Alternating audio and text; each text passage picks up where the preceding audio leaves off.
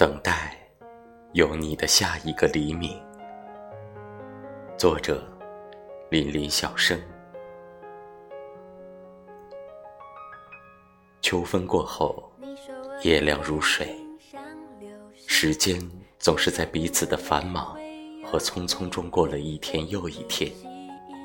你抱着厚厚的课本，从图书馆走来，披肩如墨的长发不禁被晚风吹起。